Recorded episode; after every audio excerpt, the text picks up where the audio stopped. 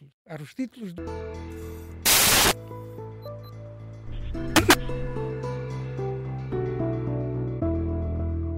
Muito bom dia. No Contracorrente de hoje, vamos apontar o foco para o topo da pirâmide social. Temos as elites que merecemos.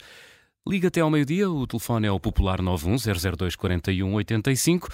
Pode participar através das redes sociais ou através do e-mail ouvinte.observador.pt. Chama-se O Político e o Cientista, Sócrates e Boaventura. É o mais recente livro de Maria Filomena Mónica. Começa por falar da justiça em Portugal, eh, depois fala de justiça, corrupção e José Sócrates, por fim, da universidade e da sua subversão. Mas não é apenas um livro sobre duas figuras gradas do nosso tempo, é também um livro sobre o Portugal que somos. E o retrato que faz é pouco simpático e vai além da conjuntura dos dias de hoje, pelo que queríamos discutir no Contracorrente de hoje se somos o país que somos eh, por causa de termos estes políticos e estes cientistas entre as nossas elites, ou se a realidade é ainda pior, se no fundo estas são as elites que merecemos porque, somos, eh, porque são as únicas que somos capazes de gerar. Eh, José Manuel, para qual das, das explicações é que te inclinas mais? Bom dia, Carla, Bom dia. novamente. Olha, eu hesito. Hesito porque acho que ambas têm tem um bocado de verdade, não é? Portanto, uh, aquilo que se passa entre nós é responsabilidade das elites, em primeiro lugar, mais do que o povo. O povo, quando é apertado, por regra até reage bem, uh, mas também há aspectos da cultura dominante em Portugal, da cultura política e não só, que são uh, que pesam sobre a forma como nós somos ou não somos capazes de gerar elites, sobre a forma como uh, somos, contemporizamos com comportamentos menos corretos. Sobre, olha, sobre aquilo que tivemos a discutir aqui hoje de manhã, sobre alguém achar que se sente uma boa causa, vale a pena a cunha. Uhum. Esse aspecto não é um aspecto menor, porque quando nós uh, temos uma relação com o poder que é de dependência ou de subserviência, uh, mas que é sempre uma relação, assim, uma espécie de uma relação um bocadinho esquizofrénica, porque ao mesmo tempo que temos esta relação, temos algum, uh, algum ódio ao poder. Quer dizer, achamos que o poder pode fazer tudo por nós, mas ao mesmo tempo temos desvalorizamos e vemos muito mal quem exerce o poder. E desse ponto de vista, este livro da, da Maria Filomena Mónica é, é, é, bastante interessante. Ela, nos últimos anos, praticamente tem escrito um livro por ano, às vezes até mais. Uh, e este livro é um livro pequenino, quer dizer, quem, quem pegar nele não vá à espera de encontrar uh, uma biografia do Sócrates ou uma biografia do Boaventura. Portanto, a maior parte dos dados que aqui estão são dados conhecidos, ou mais ou menos conhecidos, no que respeita a eles os dois. Porque depois, uh, Maria Filomena Mónica, que começa este livro com um capítulo sobre justiça, olha para o nosso sistema judicial e uh, em, alguns aspectos compara, por exemplo, com, com o inglês. Ela viveu, uh, fez o doutoramento em, no Reino Unido, em Oxford, viveu muitos anos lá, tem, tem uma relação. Uh, Lembra-me, eu visitei uma vez em Oxford, devo dizer, uma visita muito agradável, e ela passava lá o, os meses de verão durante muitos anos. Portanto, tem uma relação com o mundo anglo-saxónico que é, enfim, agora começa a ser mais comum, porque nós, nas últimas décadas, fomos uh, variando daquilo que era a nossa dependência francófona para uma dependência anglófona. Uhum. Eu sou do tempo em que se aprendia francês na, na, no liceu e tu já és do tempo. Eu, tu, já, tu, eu já não. Tu já não, já és do inglês. tempo do inglês, não é? Portanto, às vezes é, houve ali de facto uma, uma mudança. Ora bem, e ela, uma das coisas que diz logo é que sente que, por exemplo, os tribunais funcionam de maneira diferente. E funciona de maneira diferente porque o tipo de direito que nós temos é um tipo de direito uh, diferente. O direito anglo-saxónico é um direito de juízes. O que é que eu quero dizer com isto? É um direito que se vai construindo a partir das sentenças que, que, que vão sendo dadas, não é? Portanto, é, vai-se criando precedentes, vai-se criando uh, jurisprudência. jurisprudência e, portanto, temos, chegamos ao fim com um, um corpo que ele próprio evolui em função de muitas sensibilidades diferentes. O direito uh, continental, e o português em particular, é um direito de professores de direito. Seja os professores de direito a quem se encomendam os códigos, sejam os deputados, mas é um, um, um e portanto há uma relação com, com as pessoas que é diferente, que ela sente que é diferente. Ele estava, estava a ler o livro e estava a lembrar-me, por exemplo, uma das coisas que, me, que é muito diferente num, numa sala de tribunal uh, nos, Estados, nos Estados Unidos, nós vemos muito nos filmes, não é? Não sei se reparas, nos Estados Unidos nós temos os juízes no lugar central, depois temos o cadeira das testemunhas que falam de frente para, para nós. Em Portugal as testemunhas falam de costas para o público. E temos o, os acusadores e os acusados, mesmo que os acusadores sejam o Ministério Público, o equivalente ao Ministério Público, no mesmo nível. Uhum. Em Portugal não é assim. Em Portugal tens a cadeira do juiz, que está um bocadinho mais elevada, do juiz ou, juiz ou juízes.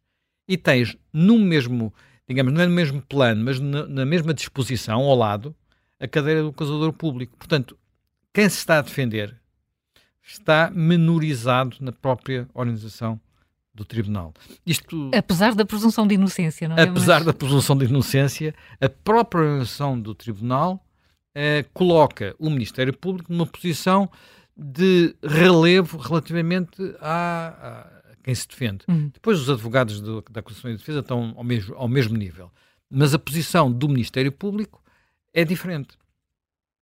Isto parece que não, mas é uma atitude, reflete de alguma forma uma atitude diferente perante, perante a justiça. Uh, e ela procura ir atrás, ir às razões de ser disto, como é que isto vem da Magna Carta. A Magna Carta era mais sobre justiça e liberdade do que sobre democracia, não era sobre democracia. Ela vai um pouco a isso. E depois nós, enfim, recorda algumas, alguns casos que, que lhe fizeram muita impressão. Devo dizer que pelo menos um deles também fez bastante impressão a mim, que é aquele caso da Joana, a, a miúda que morreu no Algarve e depois a mãe foi apareceu toda esmorrada Sim. e tinha todo o processo baseado numa confissão e que ainda hoje a mim nunca me deixou nunca me deixou convencido penso que houve má investigação eh, pressupostos assim um bocadinho enfim, se aquela mãe não fosse pobre não teria tido aquele destino tenho quase certeza absoluta aquilo era um lado mesmo sombrio do nosso país e... E que não foi há muito tempo. E não foi há muito tempo, já foi este século. Sim.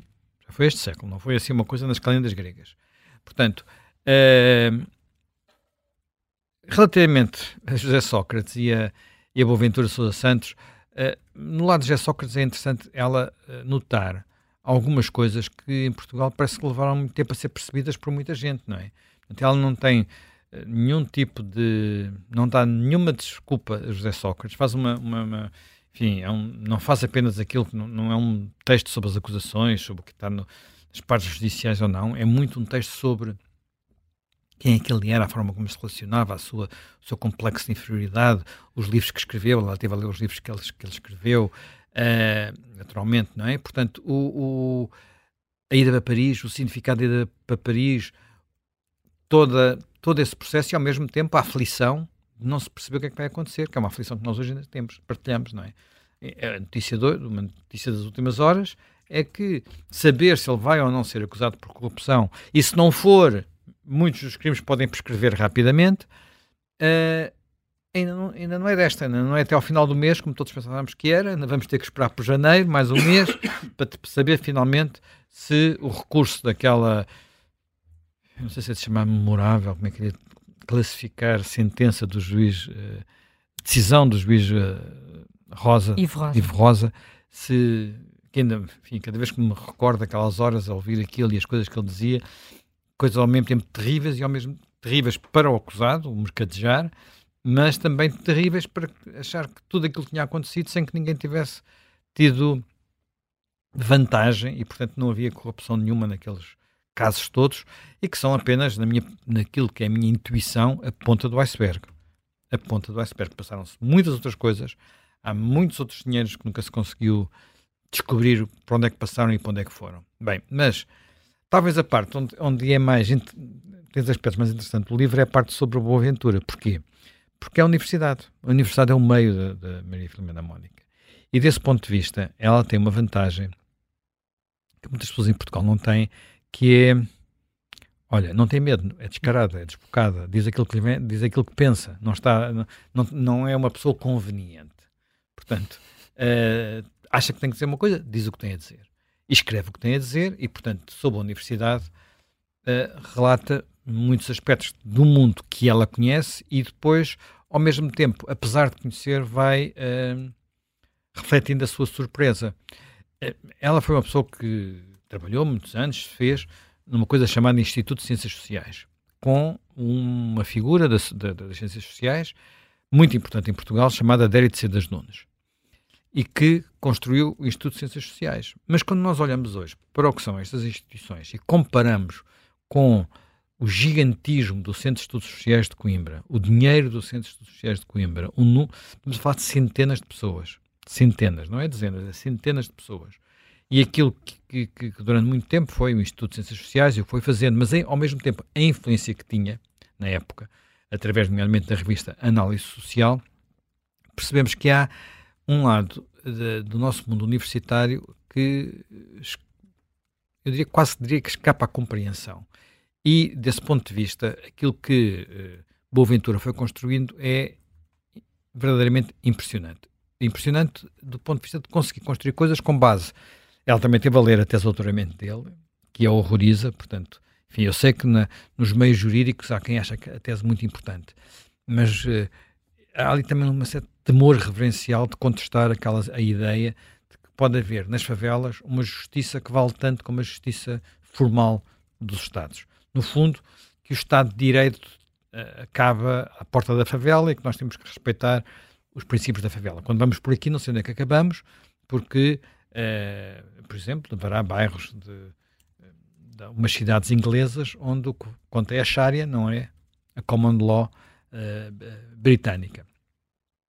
E uh, só para, para, acabar, porque nós queremos ouvi-la e ela vai estar connosco. Sim, vai estar daqui, daqui a dois, dois, dois, três minutos. Dois, três minutos.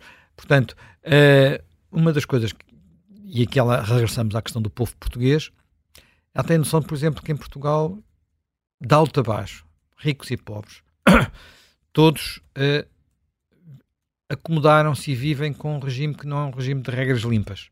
Portanto, é um regime onde a cunha é, está sempre presente, é um regime onde, ao mesmo tempo que a cunha existe, existe um certo uh, desprezo pelos, pelos poderosos, um certo ódio ao dinheiro e aos ricos, e achar que tudo isso, tudo o que é sucesso, é fruto de, de roubo ou do mal ou de coisas assim. Não, não há uma cultura de mérito, não há algo que venha conseguiu aquilo porque merece, não é? Talvez as pessoas admitam isso para o Ronaldo, que tem o mérito de saber jogar futebol. Mas para quem constrói grandes empresas, para quem constrói não sei o quê, é sempre porque roubou, sempre porque fez isto, sempre porque fez aquilo. Olha, ela não cita, mas eu posso citar a, famosa última palavra dos Lusíadas, a inveja. Ela, ela prefere citar muitas vezes o Essa de Queiroz, o que não deixa de ser um bocadinho. Ela é biógrafa do Essa de Queiroz. Não deixa de ser, às vezes, um pouco deprimente, porque os, retra os retratos que essa de Queiroz foi traçando de Portugal, uh, não apenas nos seus romances, mas também nas suas, uh, nos seus textos mais políticos, é um retrato de um país uh, que nós às vezes vamos buscar, vamos buscar essas citações para dizer mal dos tempos que correm.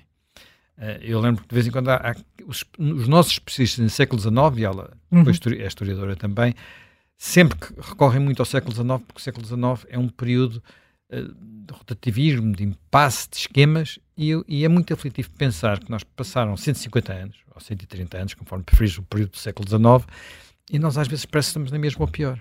Está agora connosco ao telefone a autora do livro, que é o ponto de partida do Contracorrente de hoje. Maria Filomena Mónica, muito bom dia. Fala, eh, como acabámos de ouvir, de um país eh, triste, eh, isto em comparação com o exemplo que dá no livro, que é o Reino Unido, o berço da Revolução Industrial, mas diz que tudo começa antes, que começa com, com fatores geográficos, mas também tradições culturais e políticas. Como é que isto tudo se articulou? Sendo o sol tão rico, os, os nobres lá não viviam em Londres portanto tinham as, aquelas casas que nós vemos nos filmes, uh, na Crown e nesses filmes que andam aí na, na, na, nas séries, tinham casas residenciais nos seus campos e era como se fossem pequenos reis daquelas propriedades. Uh, uh, tinham os, os trabalhadores que cultivavam os campos, ele sentiu-se de certa maneira Uh, pais ou, ou, ou, ou, padrinhos, mas, mas do, do que pais, de, de, dos seus trabalhadores, não quer dizer que não explorassem, exploravam o que podiam, como toda a gente que está em, poder, em posições de poder.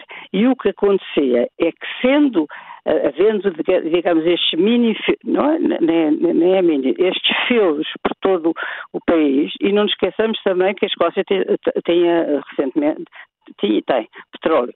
Uh, mas, de toda maneira, o facto é que o rei tinha rivais, se, se quiser, uh, e os barões reuniram-se e, e consideraram, e é verdade, tinham tanto poder ou mais que o rei, desde que estivessem reunidos. E o que eles queriam eram é, é, várias coisas, entre as quais uma justiça igual e que o rei respondesse, isso é que é importante, pelo que, pelo que o rei fazia, tinha que responder perante eles. Eu não estou a falar no povo, né? não estamos no sufrágio universal. Uh, uh, uh, o, o, o, o, que o rei fazia tinha que ser sancionado. Daí uh, uh, a Magna Carta. A Magna Carta nem sequer tem a ver com a democracia, tem a ver com a liberdade. Eles podiam fazer o que queriam nos seus terrenos e o rei tinha que acatar através de, de uma espécie de parlamento. Mas, oh, oh, oh, Mena, há uma coisa que diz aqui que, que, de alguma forma está relacionado com estas duas figuras, não é? Do livro, o o político e o cientista, Sócrates e Boaventura, que é uma, uma, um provérbio do Barroso, um homem Sim. para ser rico ou há de herdar ou há de roubar, e outro provérbio da beira, que é quem não rouba e não herda, não sai da merda. Peço, assim, isto a esta hora na rádio não é muito conveniente, mas... Eh, é o que é, é o que é. uh, isto é, estas, esta, estes provérbios uh, dizem alguma coisa sobre Portugal mesmo? Dizem. numa, numa primeira abordagem, dizem logo que o povo odeia os ricos. Odeia, inveja e despreza e, e, e sente que eles enriqueceram mal. Ou seja, não foi através da inovação tecnológica, como sucedeu na Revolução Industrial, eh, não, é, eh, eh, não foi em, em virtude de, de, algumas disputas internas no, no, que diz respeito ao comércio, por exemplo, nós poderíamos ter um, um, comércio internacional durante as descobertas? É uma pergunta que me fazem muitas vezes os estrangeiros. Olá, mas então vocês fizeram os descobrimentos e agora estão para aí nessa miséria. E depois é difícil explicar-lhes, mas também parte do dinheiro, do, do, dos bens que vinham das nossas colónias, não ia, digamos, para uns senhores locais que, como eh, existia em Inglaterra, ia para a coroa o, o, e, e, os, e, os, produtos que, que, vinham do Brasil, ou do, do, principalmente do Brasil, não enriqueceram a sociedade, enriqueceram a coroa, daí o convento de Mafra, daí a Basílica da Estrela, daí alguns monumentos, também não são muitos, porque também eh, nós não tínhamos tantos barcos para trazer as coisas que, que, que existiam lá, lá, fora. Portanto, a, a noção de riqueza só, só é respeitada, e nem sempre, uh, uh, quando uh, os, os, as pessoas que estão da mão de baixo notam que os patrões têm algum mérito. Claro que se olharmos para a América, por exemplo, os patrões também são odiados na versão Trump, para, citar o exemplo máximo, uh, e também há aldrabices. Mas, uh, apesar de tudo, há patrões, eu não vou agora dar uma lição de história, que no, no, século XIX construíram habitações próprias para os seus trabalhadores, com casas de banho, etc. Havia uma tradição paternalista, que de resto é engraçado que se transpôs para Portugal quando as companhias eram inglesas. Eu uma vez fiquei muito espantada, no, no meio do, do Alentejo, há lá, há, há lá umas minas. Minas São Domingos. Isso, eh, na Minas São Domingos. Eu resolvi passear pelas Minas de São Domingos quando andava uh, interessada na, na, classe operária. E, e vi essas casinhas todas iguais. E depois falei lá com, com alguém e, e explicaram que aquelas minas tinham sido eh, elaboradas e depois postas em práticas e construídas por ingleses e que eles tinham logo feito uma data de casinhas todas iguais, de resto, uh, tipicamente alentejanas, todas iguais, para darem bom conforto aos seus trabalhadores. Isso que sucedeu ali em São Domingos, sucedeu em múltiplas, múltiplas regiões do, de Inglaterra e eu não excluo, eu não, eu não quero que se pense que a Inglaterra, durante a Revolução Industrial, não houve exploração. Basta ler o Engels, as condições da classe operária em Inglaterra. E o Engels, curiosamente, era, era descendente e depois dono de uma das grandes uh, fábricas têxteis inglesas. Um, mas uh, os, os, em parte, as condições materiais, como eu digo, o sol, os rios são ao contrário, chove quando não deve, parece que tivemos um, os azares todos acumulados que não deram origem a um, a um impulso uh, uh, de renovação da sociedade. Sim, mas esse, uh, isso só por si não justifica o Sócrates nem o Boaventura, não é? Não, não, isso não se justifica. Justifica o Sócrates é a classe política uh, ser o que é e, principalmente, na minha opinião, uh, e continuo a usar por isso, a lei eleitoral em que nós votamos num, num boneco. Uh, eu, eu tenho anulado o voto, porque pertenço a uma geração que ainda viveu sob o salazarismo e que eu, sendo mulher, não podia votar. Portanto, fiquei toda contente no dia 25 de abril de 75 de poder ir votar e fui votar. E sinto eh, mesmo agora em conversas com as minhas netas, uh, eu digo, eu vou votar e chego lá e risco tudo. Então, por que é que a avó vai? Sinto que, apesar de tudo, é uma obrigação em votar. Uh, e, mas, e, mas a, a, classe política, Maria Filomena Módica, não mudou, não mudou nada depois de, depois de Sócrates? Não encontrou nenhuma espécie de autocrítica sobre aquilo que aconteceu por parte dos não. políticos? Não, não, quem é que se vai interessar por uma discussão quando o resultado é ir votar numa mão ou numa foice e martelo? Ninguém, eles não, não discutem coisas substanciais, por exemplo, a lei eleitoral. Não é discutida. E, portanto, se não é discutido e coisas essenciais, sei lá, eu estou farta de ouvir falar no aeroporto, mas hum. como eu não sou especialista em aeroportos, não, não me interessa, interessa-me direitos humanos, interessa-me uh, as escolas, interessa-me uh, uma menor desigualdade entre as classes sociais, que é enorme em Portugal. Agora, o, se o aeroporto é construído em Cacilhas ou em Freixo para a Cinta, eu não, não posso pronunciar, isto não são discussões de fundo, digamos. Eh, portanto, na questão, na questão política, vê que não há respostas para aquilo que a população, que os portugueses precisam. E na academia, uh, uh, o caso, as acusações de, de assédio contra Boa Ventura Sousa Santos também não levaram a nenhum sobressalto? olha, é curioso, que eu já estava a escrever o livro. Foi um livro que surgiu eh, gradualmente na minha cabeça, sem pensar escrever. Eu comecei logo a acompanhar o Sócrates, não sei se era o olhar, se era uh, a maneira como ele se movia, se era as frases que ele dizia, havia qualquer coisa nele que não, não, não batia certo. E quando ele diz, eh, depois de ser Primeiro-Ministro, ai, que bom, que maravilha, eu quero é ir a Paris passear-me com um laptop debaixo do braço. Isto significa alguém que não quer estudar, quer passear-se passear-se ao lado intelectuais. E é, é, para mim, isto era tão absurdo que alguém dissesse isso, como espantou que ele o tivesse dito. Mas não só o disse, como foi aceito por muita gente. Uh, e, e, e Ninguém viu ou não quis ver?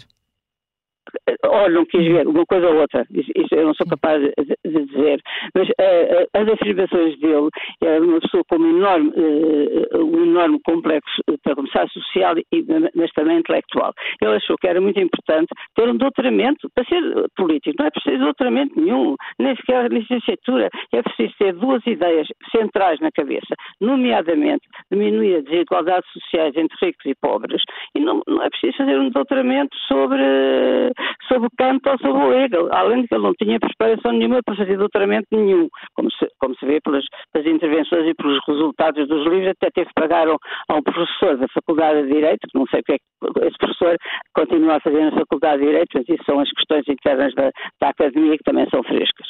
Uh, e, e, e, e, no fundo ficou ressabiado sempre contra os ricos, contra as pessoas de Lisboa, contra, contra tudo, e, comecei a acompanhar. E de repente uh, surgiu o Boaventura Sousa Santos, que como digo, só, só conheci uma, o máximo duas vezes, uh, e tinha lido algumas coisas dele que são completamente contrárias àquilo que, penso, que eu penso que deve ser a sociologia. O máximo para mim foi, a, foi a, a, ideia da tese, de, ele chama de doutoramento, mas eu estou para ver se é doutoramento, a Universidade de Yale tem muitos graus, muitos graus que, que não são o, o, o PhD, não sou doutoramento, mas isso, eh, eh, eles lá, a internet explica mais ou menos, mas são início para, para, o, para o comum dos leitos. Mas ele mentiu. E esteve nas favelas três meses, ok, esteve ali todo a sofrer imenso com os outros eh, habitantes das favelas, mas depois veio para, cá, para, para a Europa dizer que o que era preciso era nós seguirmos o caminho do terceiro mundo era o que mais faltava, quer dizer, basta olhar para o que se passa em, em, África para perceber que os direitos dos homens não são respeitados. Mas isso não lhe interessa a ele. E, e comecei a, a ler os estudos dele, até tenho cá a tese de doutoramento dele, e a tese está traduzida. E faz-me muita impressão que os professores das faculdades de Direito não façam uma recensão crítica àquela, à, àquela tese, porque eu não sou jurista.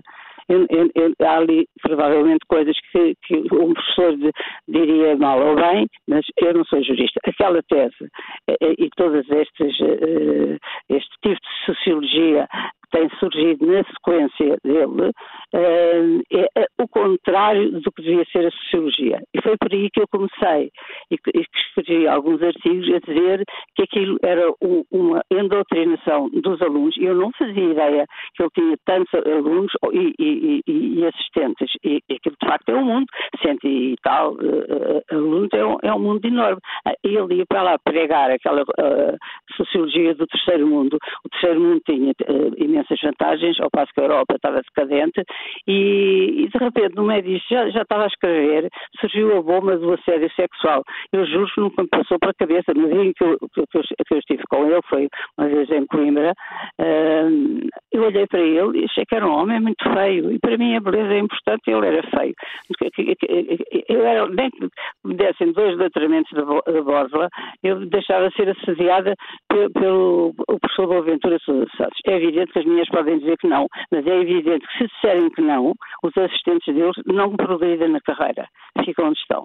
E, portanto, ele conseguiu, conseguiu, e eu sou, sou, soube porque saiu um capítulo num, num livro inglês, que eu não conheço a editora, não sei, não, não fiquei com boa impressão da editora, em que vários uh, assistentes uh, o, o denunciavam.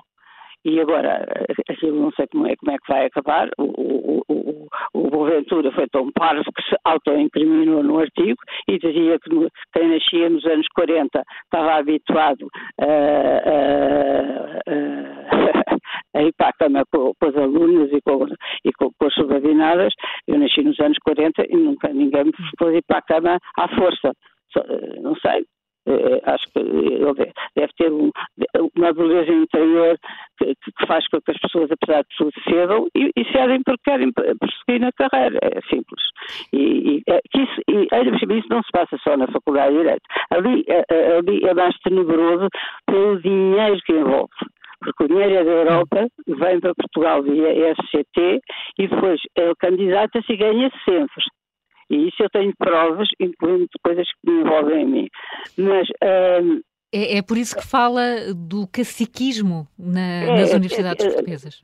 É, ele é um cacique intelectual hum. que com o meu, dinheiro, o meu dinheiro, que eu também pago, dinheiro para a Europa, com o meu dinheiro, eu convenço os assistentes a irem para a cama com ele e, e ele, e, e ele depois deixa-os passar de, de, assistentes para uh, assistentes estagiários para auxiliares e, e, finalmente chegar a, chegarem a catedráticos, uh, se, for, se, não forem para a cama com ele, se calhar vão para a rua, para a esmola.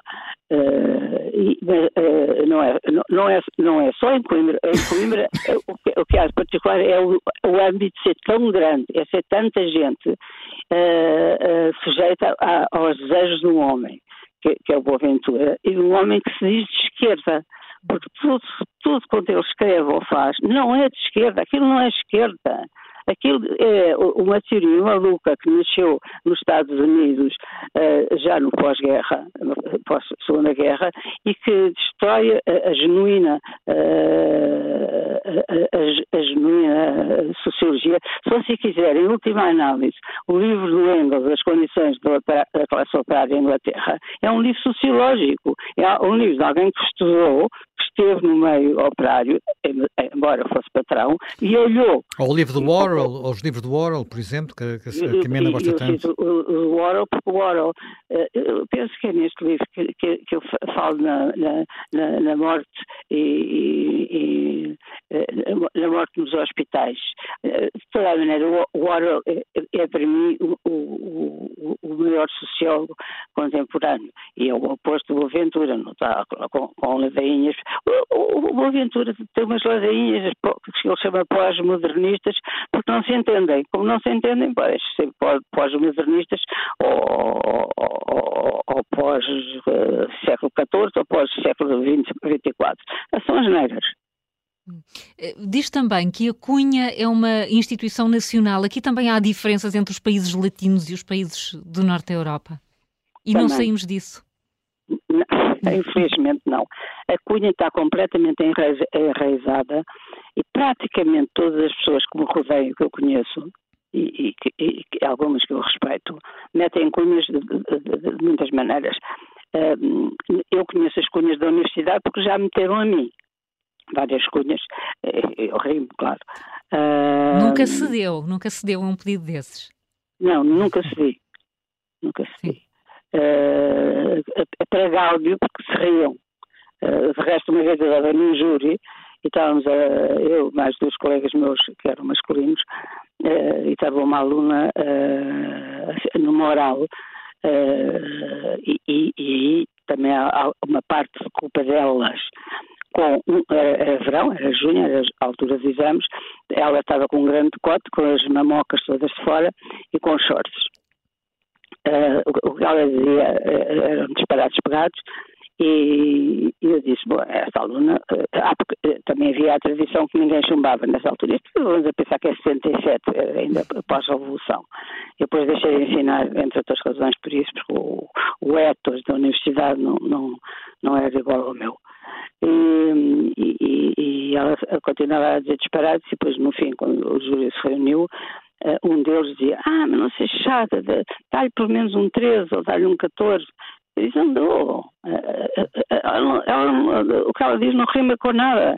Até que o outro virou-se para mim embaixo e disse assim, não sejas má, dá lá uma nota no melhor, não vês que ela vai para a cama com ele, com o outro. Eu disse, vocês estão a brincar comigo. Então, eu vou dar uma nota melhor e passar uma pessoa que vai para a cama com, com, com, com um de vocês. E até era bastante aberto. Um, eh, como é aberto certamente noutras faculdades, mas que eu não conheço. Um, o, cantar subordinado é como antigamente, em casa dos meus pais, não, não se passava isso porque eu não tinha irmãos. Mas, uh, ou tinha irmãos, uh, quando eu saí de casa, meus irmãos eram ainda crianças de 4 e 5 anos, por aí.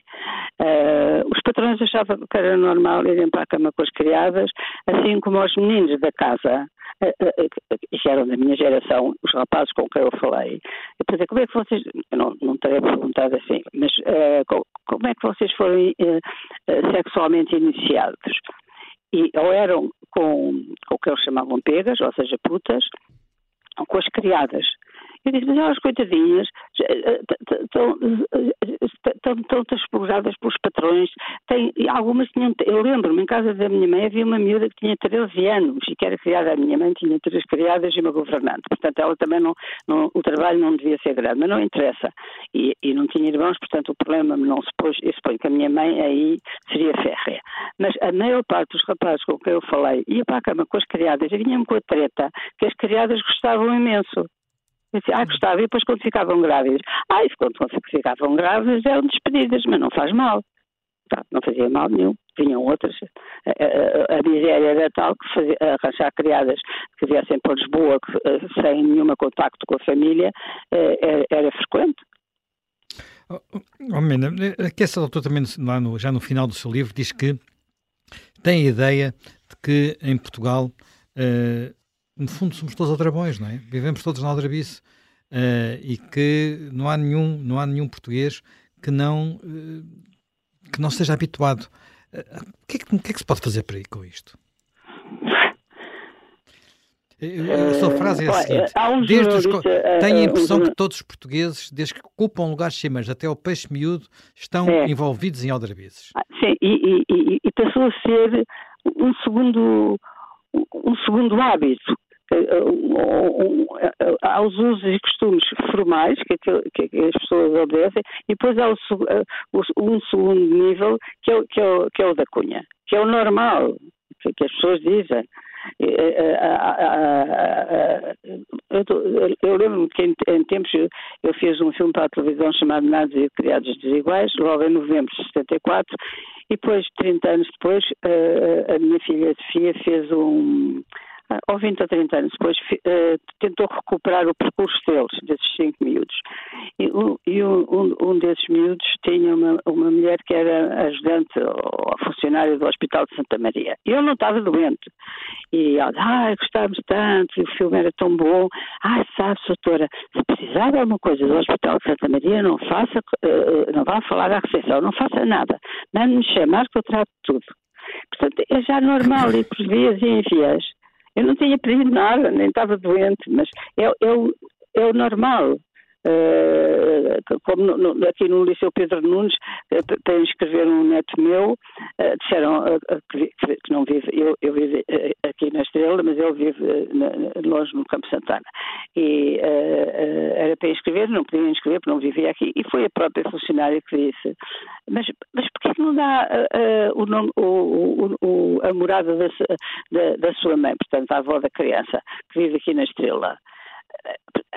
Além, de, digamos, do direito formal, há depois uma espécie, não, não, é o direito às favelas, porque não passa das favelas, há uma segunda natureza que as pessoas acham, ah, eu não vou lá se cumprir as regras. De maneira e isso também a culpa é do Estado. Para que é que faz tantas leis e decretos-leis, a maior parte obsoletos, de, de, sem, sem, pés na cabeça, ninguém compreende aquilo. Então, pronto, às, às vezes informais, é uma espécie de economia moral paralela, em que acham bem meter cunhas.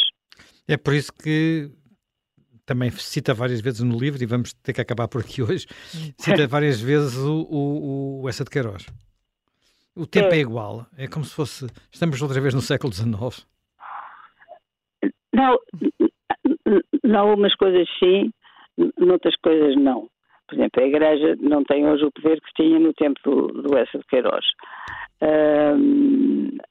Outras coisas mais, mais profundas uh, mantêm-se, e esta é uma delas. É, é, uma sociedade que tem ainda muitos elementos de sociedades do ancião regime, do patrocinado, do, do quem não tem padrinho morre moiro.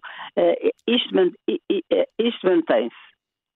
Uh, e, de certa maneira, o, o, os portugueses do pós-25 de Abril, na, na, em parte da sua alma, da, da sua natureza, são os mesmos portugueses de 1974. Portanto, as características que os fizeram assim, ou seja, a dependência que, que o país e as pessoas têm de terceiros, fizeram com, que nós tivéssemos medo. Eu não sei se o meu livro já está nas livrarias.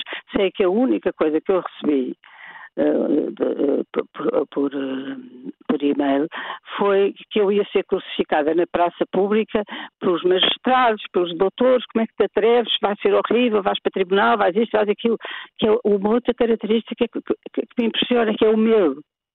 As pessoas aqui nunca dizem o João, o João uh, Rialto, que é uma, uma brincadeira com essa, um, ou antes com o Bordal Pinheiro, um, o João Rialto uh, uh, cortou as rosas todas do meu jardim dizer assim, põe. Houve uma pessoa loira e, e, e, e, com calças amarelas que cortou as jardim, as rosas do meu jardim. Ou seja, nomear as pessoas aqui em Portugal é muito difícil e acham que eu sou corajosíssima não sou nada corajosíssima. Eu faço aquilo que eu acho que deve ser feito. Que, se, se, alguém cometeu alguma coisa, por que eu não ponho o nome? Ah, não, põe assim, alguém que vive no Estoril, ou uh, um pobre que vive numa barraca. Não, a força da coisa está em nomear as pessoas e os culpados ou inocentes e não deixar o nome no, no, numa espécie de, um, de uma nuvem, uh, do, como as nuvens do, do, dos computadores e, e, e, e, não recebi nenhuma reação positiva, eu acho que o livro ainda não está na, na, nas livrarias, mas já recebi uma reação a dizer deve estar a tremer de medo. A última coisa que eu espero, é, é, é, é estando doente, é que haja reações que me venham ameaçar fisicamente. E não vai acontecer, porque o medo está internalizado. Já não há a possibilidade de virem cá uns, uns galfarros a bater-me à porta ou entrar para casa dentro para me darem uma e ninguém me deu uma sova também. Uhum. Mas, eh, mas há, há, uma reação muito forte e eu, eu, mais do que neste livro senti isso no, no, nas minhas memórias, Sim. no bilhete de identidade, a, ponto que a, a, a minha família chamou toda comigo. Pronto, paciência. Bom, mas ainda bem que não, que não tem medo e não teve medo também aqui nesta conversa. Maria Filomena Mónica, muito obrigada por ter estado connosco. Um bom, bom dia. dia. Um bom dia. E já vamos ter mais uh, convidados para falar sobre essa qualidade das elites, mas José Manuel Fernandes acabamos de ouvir uma entrevista uh, muito desarmante por parte de Maria Filomena Mónica, justiça, caciquismos, cunhas, mas também, e na parte final, a questão do medo. Uh, o medo é de facto uma característica nacional, também te parece? Eu acho que é, mas não é só nacional, não é? Saiu recentemente um livro que justifica quase toda a história da humanidade com base no medo. Uh, e conta a história do. E se nós pensarmos um bocadinho, enfim, não, não tive a oportunidade de folhear sequer esse livro ainda, uh, ele não está traduzido, uh, mas pensarmos um bocado, o medo é muito determinante. Quer dizer, como é que, só para dar um exemplo, como é que começou a cair o Império Romano e o que é que aconteceu depois? O Império Romano basicamente começou a cair quando Roma, Portanto, quando Roma deixou de assegurar às populações uh, segurança. Uhum. Quando deixou de assegurar segurança, eles deixaram de assegurar lealdade. Portanto, uh, diremos, é um mundo era um mundo ainda primitivo. Assim, é um mundo primitivo, mas nós em muitos aspectos esse mundo primitivo está sempre a vir ao de cima e no nosso dia a dia está quase sempre a vir ao de cima. E nós vimos isso de uma forma muitíssimo clara durante o período da pandemia. Agora, uma coisa é ter medo de um vírus, outra coisa é, como eu às vezes costumo dizer, mas nós temos medo de que se temos uma Constituição que garanta a liberdade de informação, se temos um país que, para todos os efeitos, respeita ou deveria respeitar as minorias. De facto, não devia haver medo, mas há quem use muito uh, o, o, a pressão e o poder que tem para intimidar. Portanto, uh, e aquilo que a Filomena Mónica estava aqui a contar, as pessoas dizem que ela é corajosíssima. Uhum às vezes dizem coisas parecidas a mim, eu não me comparo com ela de forma nenhuma, ela é completamente, digamos, tem uma, uma frontalidade que muitas vezes nós até pela nossa condição não temos, e talvez não tínhamos também toda a experiência de vida dela, mas a verdade é que em Portugal acha-se que há coisas que não são para dizer, que é preciso. Uh, há muito poder na mão dos poderosos e pouco poder distribuído pela população. Desse ponto de vista, eh, eu não estou muito de acordo com quando ela achar que quando ela diz que atribui o nosso atraso a termos uma, uma agricultura a que acontece tudo e as estações do ano que não são regulares. Até os rios correm ao contrário. Até os rios correm ao contrário. Eu não atribuo a isso. É uma outra discussão, ainda tivemos isso há pouco tempo aqui com o Nuno Palma. Mas, mas há um ponto em que ela tem razão, que é, uh, há países onde sempre existiu uh, uma capacidade de uh, ter outros poderes para além do poder central e do poder real. Portanto, haver uh, uma nobreza e depois a seguir à nobreza uma burguesia que tinham um poder próprio, que não estava uh, no beijamão apenas. Mas isso são as elites, é isso. Mas é. Isso, isso, tem a ver também com as elites, quer dizer, é evidente que a nobreza é feita na base da, da, do poder militar, praticamente, não é? Uh, a burguesia já é diferente, já não é o poder militar, enfim, às vezes uma altura ou outra, e isso tinha tinha essa lógica. E nós notamos que quando existem outros centros de poder que não apenas o poder central, as sociedades se desenvolvem de maneira diferente. Um bom exemplo disso, por exemplo, é a China. Na China, nós, uh, a China sempre foi um poder central muito forte, enfim, teve as suas crises, mas sempre um poder central muito forte, apesar de ser uma meritocracia. a burocracia central chinesa eram os mandarins, e os mandarins eram selecionados pela, pela inteligência, pela capacidade de estudo, havia exames nacionais há, há séculos. Portanto, eh, quando nós hoje notamos que, por exemplo, agora vimos no PISA que são as crianças chinesas ou de cultura chinesa, Singapura, Taiwan, que têm melhores notas, isso vem daquela perspectiva de que a promoção social faz pela educação. Hum. Porque antes fazia-se para, para, para o mandarinato, para ser mandarins. Mas isso não evitava que, quando chegavam inovações, esta é, é, como o poder central era só um, não havia competição entre poderes, eles, por exemplo, inventaram a, a, imprensa escrita antes de nós, a imprensa de caracteres móveis, antes de nós, europeus, e não ligaram nenhuma. Não fez a diferença que fez em Portugal, em, na Europa, o Gutenberg. Ou, Portanto, ou, o velho exemplo da pólvora, não é? Ou o exemplo da pólvora. Não fez a diferença porque não tinham esses poderes concorrentes quando dentro de um país há, também há poderes concorrentes, e hoje em dia os poderes concorrentes são, todos, devemos ser todos nós, as empresas, as coisas todas, o país desenvolve-se mais. Quando é muito atabafado pelo poder central, e em Portugal aconteceu isso demasiadas vezes, ou pelo poder dos poderosos, dos incumbentes, no caso da economia, não há desenvolvimento. E desse ponto de vista, acho que ela tem razão quando chama a atenção para o papel que os nobres tiveram, designadamente na Magna Carta, que é o que é uma limitação do poder real. Ora bem, e, e, estamos aqui a falar de poderes e muito uh, deste livro que serve de, serve de fonte de partida. Uh, se fala uh, da justiça, o Luís Rosa é redator principal do Observador e vai estar agora connosco nesta, nesta hora. Luís, bom dia. reveste reveste no, no, no retrato que é traçado por Maria Filomena Mónica sobre o que é a justiça em Portugal? Bem, em primeiro lugar, devo dizer que não li o livro todo. Ainda não leste todo? Não li todo. Li uma, a parte inicial. Que é sobre e, a justiça. É sobre a justiça. Eu recordo-me porque li como leitor um artigo, eh, aliás, é logo o início do livro, uma reportagem que a Maria Filomena Mónica fez na altura. Não sei se foi para o público, se foi para o Independente. Eu penso que é para o Independente ainda, Visitas ao Poder. Pronto, eu recordo-me ter lido como leitor, jovem ainda. E, portanto, essa reportagem que a Maria Filomena Mónica fala logo no início. Ainda havia Tribunal da Boa Hora. É no antigo Tribunal da Boa, Boa Hora. em Lisboa, não é? Exatamente. E tem coisas, tem questões que, que acho que se mantêm muito atuais, como a própria Maria Filomena diz no, no, no livro. Nomeadamente, uma questão que é. Que eu diria que é uma questão cultural da, da justiça portuguesa, que é a, a linguagem hermética e fechada da justiça.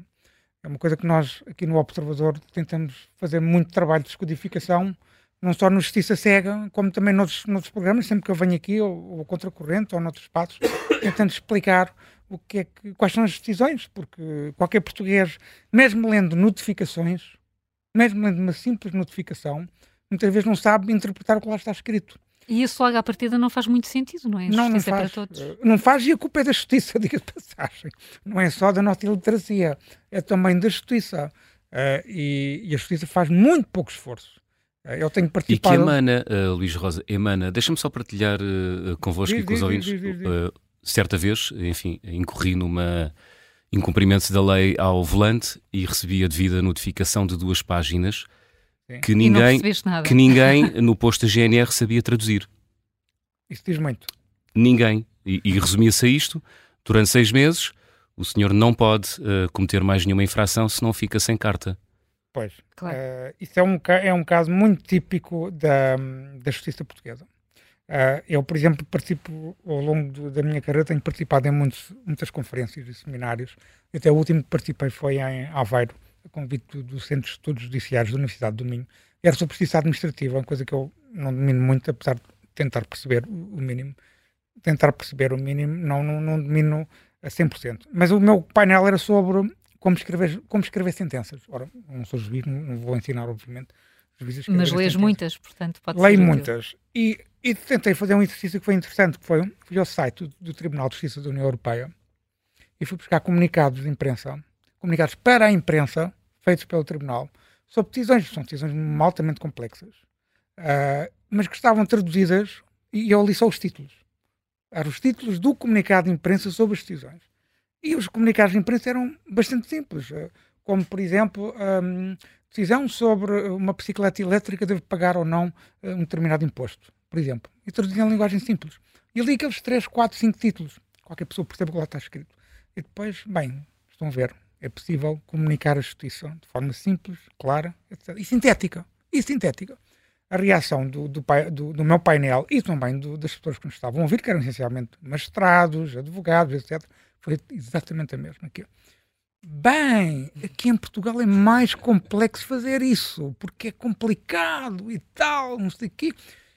Isso diz muito. Realmente, nós sempre que tentamos uh, traduzir, uh, não só a justiça, como também às vezes até a burocracia, achamos sempre que é complicado. Achamos sempre que não, isto temos que ter aqui por um, um juridiquês ou um pormenor jurídico e tal. E as coisas não são assim. Portanto, aquele famoso parágrafo da Procuradoria não é um caso uh, raro.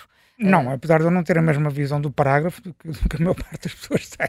Não, que... não, isto para dizer que demorámos todos um bocadinho a perceber o que é que aquilo Sim, é verdade, é? havia dúvidas. É nesse sentido, é verdade. não, não o impacto que teve. Estava ambíguo, estava escrito de forma ambígua, acho eu propositadamente. Outra coisa interessante nesse painel foi, nessa conferência, porque é que, porque é que, eh, e concordaram, por acaso concordaram comigo, praticamente toda a gente concordou comigo.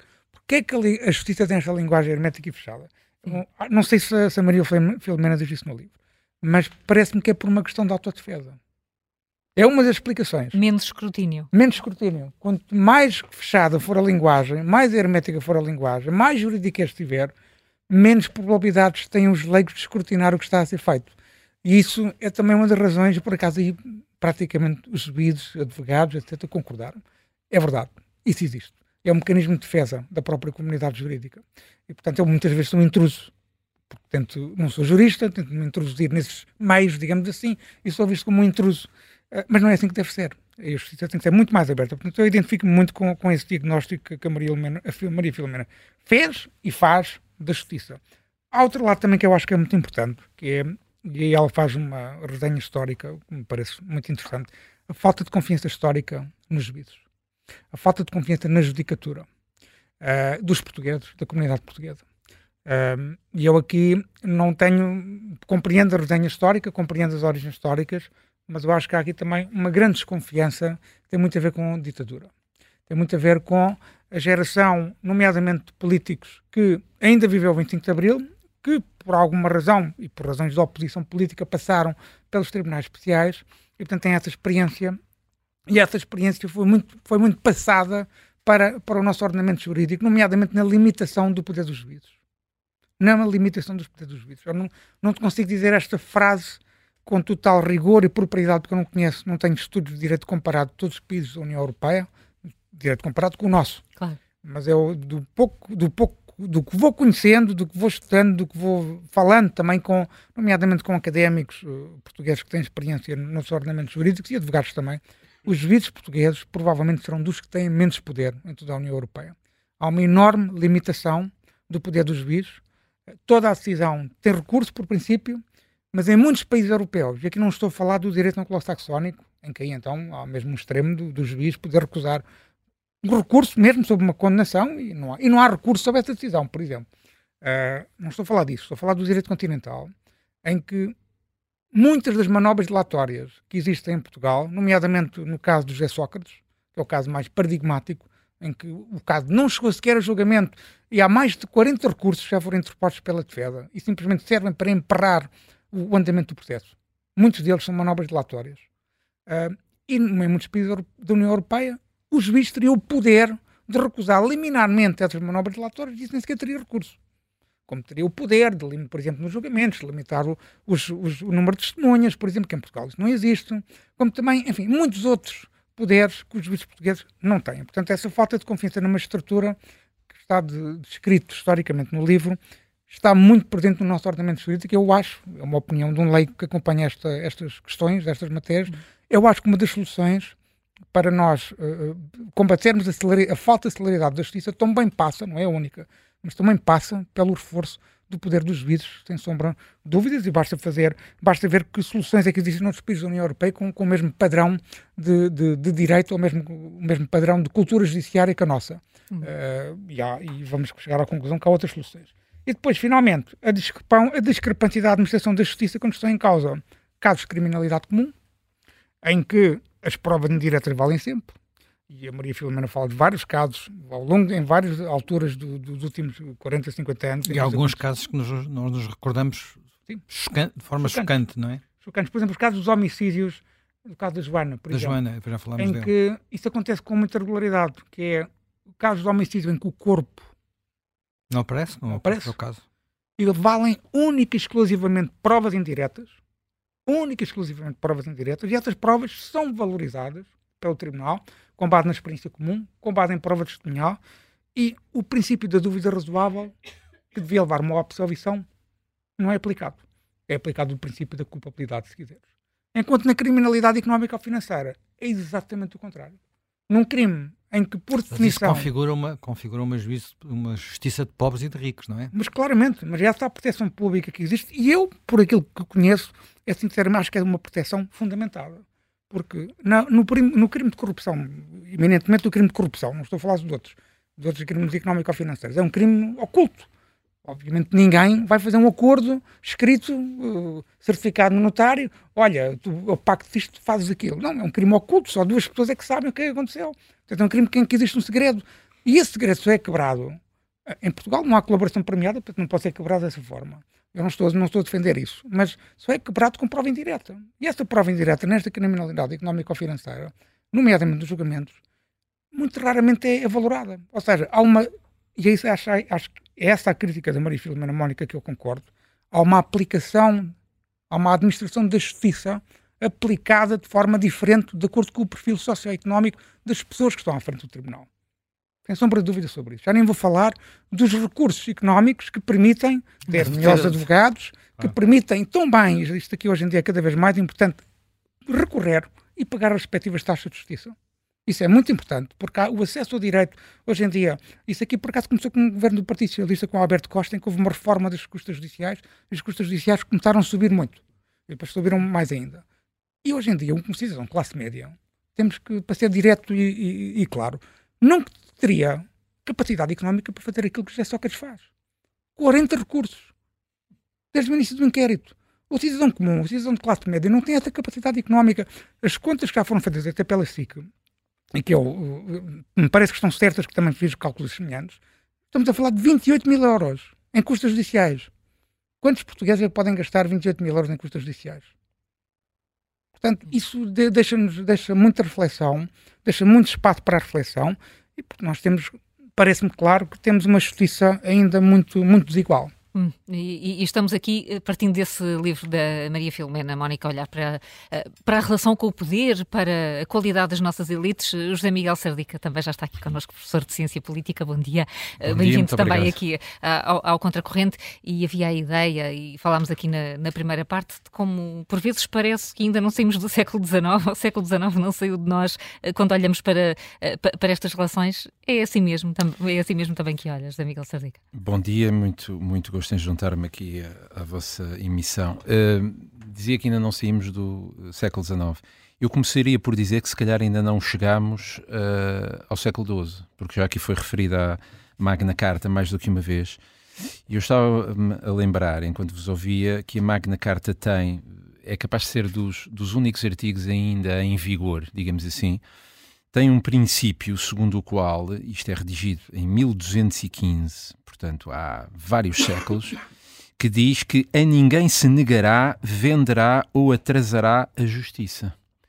Isto é uma garantia medieval, ou seja, acabamos de ouvir aqui bem que a justiça em pleno século XXI continua a ser uma justiça uh, muito lenta, muito cara, uma justiça para ricos e para pobres, e, portanto, sem que atalhemos ou sem que o nosso Estado atalhe a uma sociedade que lá está, não se nega a ninguém e não se fecha a ninguém por ter mais recursos ou não, não se vende. E sabemos que muitas vezes algumas sentenças ou algumas investigações estão sujeitas a. Uh, no século XIX e no século XX utilizava-se a palavra cunha, empenho, amizade, o que seja. Agora inventou-se um novo termo eufemístico que é facilitadores. E de facto, sem facilitadores, às vezes não, não se consegue que a justiça não negue uh, justiça a outra pessoa, uh, não se venda ou não atrase, porque uma justiça, e eu sou absolutamente leigo nisto, mas quer dizer, investigações que se arrastam durante anos a fio, sentenças que saem ao fim de 10, 15, 20 anos, obviamente que não reparam nada. E isto cria uma desconfiança, e aqui vamos, vou se calhar ao tópico eh, inicial, eh, como a Carla abriu, que são as nossas elites. Uh, isto cria uma desconfiança tal, que é desconfiança em relação à justiça, em relação à política, em relação à economia, que cria uma separação uh, vertida, aliás, em desigualdade económica, mas cria uma separação enorme entre o povo, entre as pessoas, entre os anónimos em geral e as elites, porque as elites conhecem, as elites são mais ricas, as elites têm acesso à pessoa-chave no lugar A, B ou C, que lhes permite, de facto, agilizar a justiça, resolver uh, pendências, uh, construir mais rapidamente.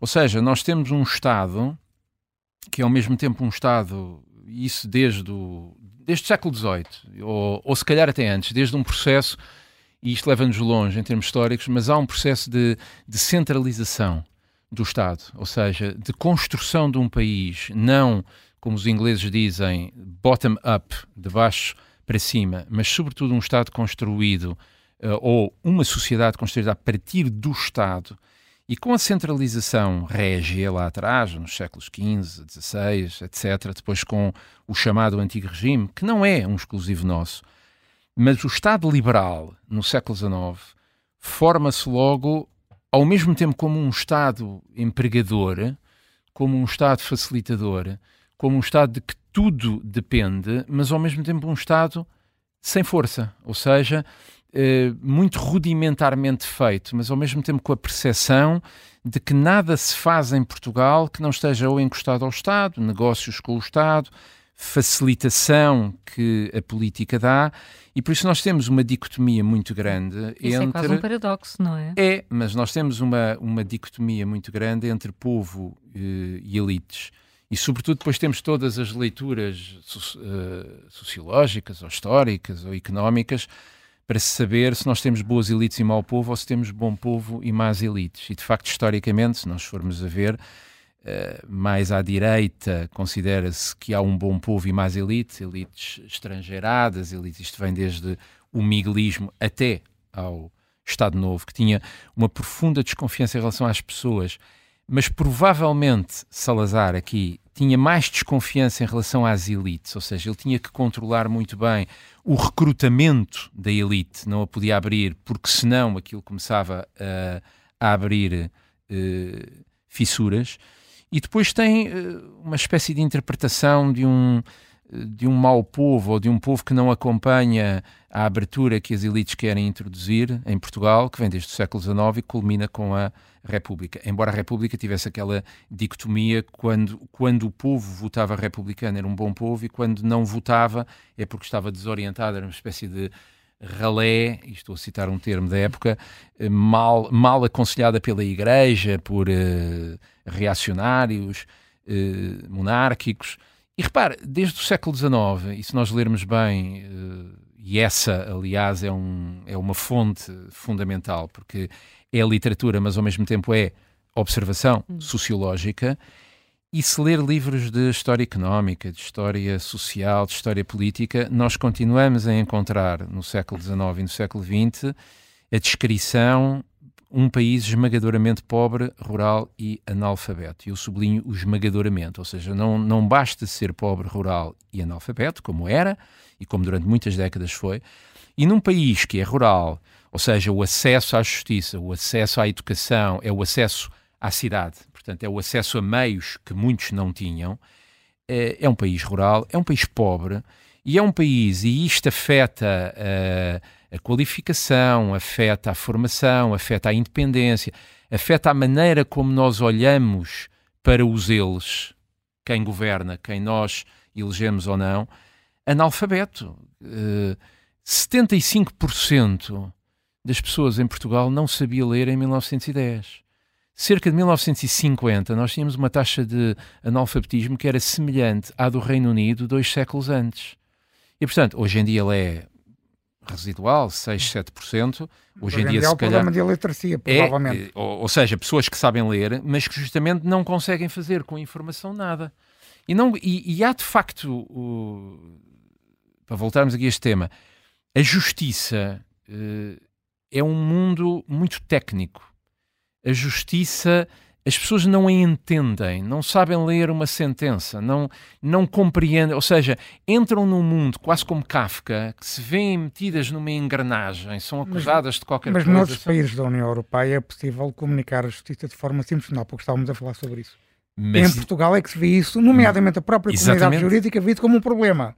Uh, mas, tal, uh, mas se calhar também é corresponsável nisso, porque é, enquanto a justiça for hermética, o poder deles, que a compreendem e que a fazem, é um poder mais fechado. E, portanto, é um mecanismo de autodefesa. Nós temos também elites que na justiça, na academia, por exemplo, que já aqui se falou também, na economia, são elites endogâmicas. E essa é, hum. é uma outra grande questão, que é a incapacidade que nós temos de abrir as elites ao mérito, ou seja, de renovarmos. É renovada em 1910, é renovada em 26, é renovada em 74, mas isso é renovada por um sobressalto político que leva com que se, para empregar o verbo muito usado em nilo tempore, se saneie a velha ordem. Mas não há, num regime estável, e já levamos dele meio século, não há mecanismos de ascensão pelo mérito e, portanto, não há sangue novo que vá renovando essas elites, que as vá confrontando com ideias novas, que vá sendo exigente. E faltam-nos vozes, e este livro que a, que a Mena Mónica escreveu é um excelente exemplo disso, uh, porque é uma autora que tem uma coisa sem a qual a academia não funciona, o jornalismo não funciona, a consciência cívica idem idem, que é independência. Não deve nada a ninguém, tem a coragem de apontar os erros e, portanto, a iconoclastia que lhe vem da sua educação uh, inglesa, digamos assim, fala ser independente, ou seja, fala não aceitar as ortodoxias e fala ter uma atitude construtiva, civicamente uh, exigente, que é uma coisa que nós não temos. E de facto, como, como dizia bem, há uma economia de, eu diria quase, de empenhos e de cunhas que se interliga com o medo. Ou seja, é uma sociedade que, por depender e por ser, apesar de todos os fundos europeus, de toda a educação em geral, continua a ser uma sociedade muito dependente do Estado. Eu lembro-me aqui há uns tempos, aliás, numa, numa revista uh, vossa, uh, num daqueles números anuais, salvo erro, Lembro-me de uma, de uma representação que o economista Vitor Bento fez sobre aquilo que era a estrutura social em Portugal, penso que em 1980 e depois em 2020. E uh, era muito interessante. E a propósito do resultado de 2022. Exatamente. Porque mostrava o quê? Mostrava que o, o, número de dependentes em relação ao Estado não diminuiu. Ou seja, era expectável que com a consolidação democrática, liberal, eh, de um mundo eh, século XXI, eh, era expectável que a sociedade em Portugal tivesse aumentado, aumentado a sua independência em relação ao Estado. E, na verdade, eu penso que era qualquer coisa como em 1980 existiam dependentes do Estado, era cerca de um terço, e agora são cerca de dois terços. Uhum. E, portanto, nós voltamos, se calhar, ao século XIX ou às eleições de 1915, quando Afonso Costa dizia que para ganhar eleições no país bastavam 150 mil votos. E ele sabia onde é que encontrava 150 mil votos. No funcionalismo público, em Lisboa. Lisboa, Porto, e era o suficiente, porque havia. Nós hoje falamos de uma separação entre elites e povo. No século XIX, cunhou-se a expressão da separação entre país legal e real. Ou seja, o país real era o país que não votava, era o país que não tinha rendimentos. Eu lembro que até 1910 era um sufrágio censitário. E só para ter noção do que era a pequenez da elite política, nos anos 1850, quando o sistema liberal em Portugal se consolida, se estabiliza, se fim daquela fase inicial de muita luta política, mas a, a capacidade eleitoral em Portugal era tão reduzida que apenas 2% tinha rendimento suficiente para ser eleito. Portanto, está a ver a estreiteza do que era o recrutamento da elite. E esse país legal. O professor, o professor Costa que já deu aqui um bom título para um, para um artigo. Pedro Nuno Santos, sucessor de Afonso Costa. Eu não sei, eu não queria ir tão longe, mas Pedro Nuno Santos e outros, aqui faça-se justiça, acho que não é só ele, mas eu acho que não governam para os 10 milhões, não governam sequer para os 5 milhões que, que votam, ou para os 6 milhões, ou para os 7 milhões, agora não tenho os números de cor, mas votam para aquele 700 ou 800 mil funcionários públicos e mais pensionistas em Portugal são 950 dois, mil. São 2 milhões e qualquer coisa, não é? Portanto, ali com 2 milhões e 500, 2 milhões e 800 mil, temos os 950 mil à Mas escala. É, essa receita eleitoral é aplicada, não, de facto, não, não é só. Não Porque é, só aquele, agora, é aquele é? eleitorado. Às vezes era o é bloco é, dos professores que decidia uh, o governo. É aquele eleitorado oscilante ali ao centro. Sim. E de facto, nós hoje temos um. Uh, temos um discurso eleitoral que identifica targets, ou seja, identifica, eu aqui ganho 500 mil votos, eu aqui ganho um milhão de votos, vamos lá somar isto e ver se dá para os tais 2 milhões e 600 mil, 2 milhões e 700 mil. E a economia das cunhas ou dos empenhos, deixe-me só citar, porque tem sabor a essa, e é uma carta real uh, uh, na minha tese sobre o Duque d'Ávila, que era de facto um enorme influente, entre as muitas e muitas cartas que várias pessoas lhe enviavam a pedir empregos, a pedir o que quer que fosse. Há um jurisconsulto, de seu nome João Mexia Salema, que escreve ao Ávila uma carta em que pede um emprego para o filho e termina a carta dizendo: O senhor conde que não se esqueça o bom ensinamento, muito da nossa terra lusa, de que quem a boa árvore se chega, boa sombra o cobra.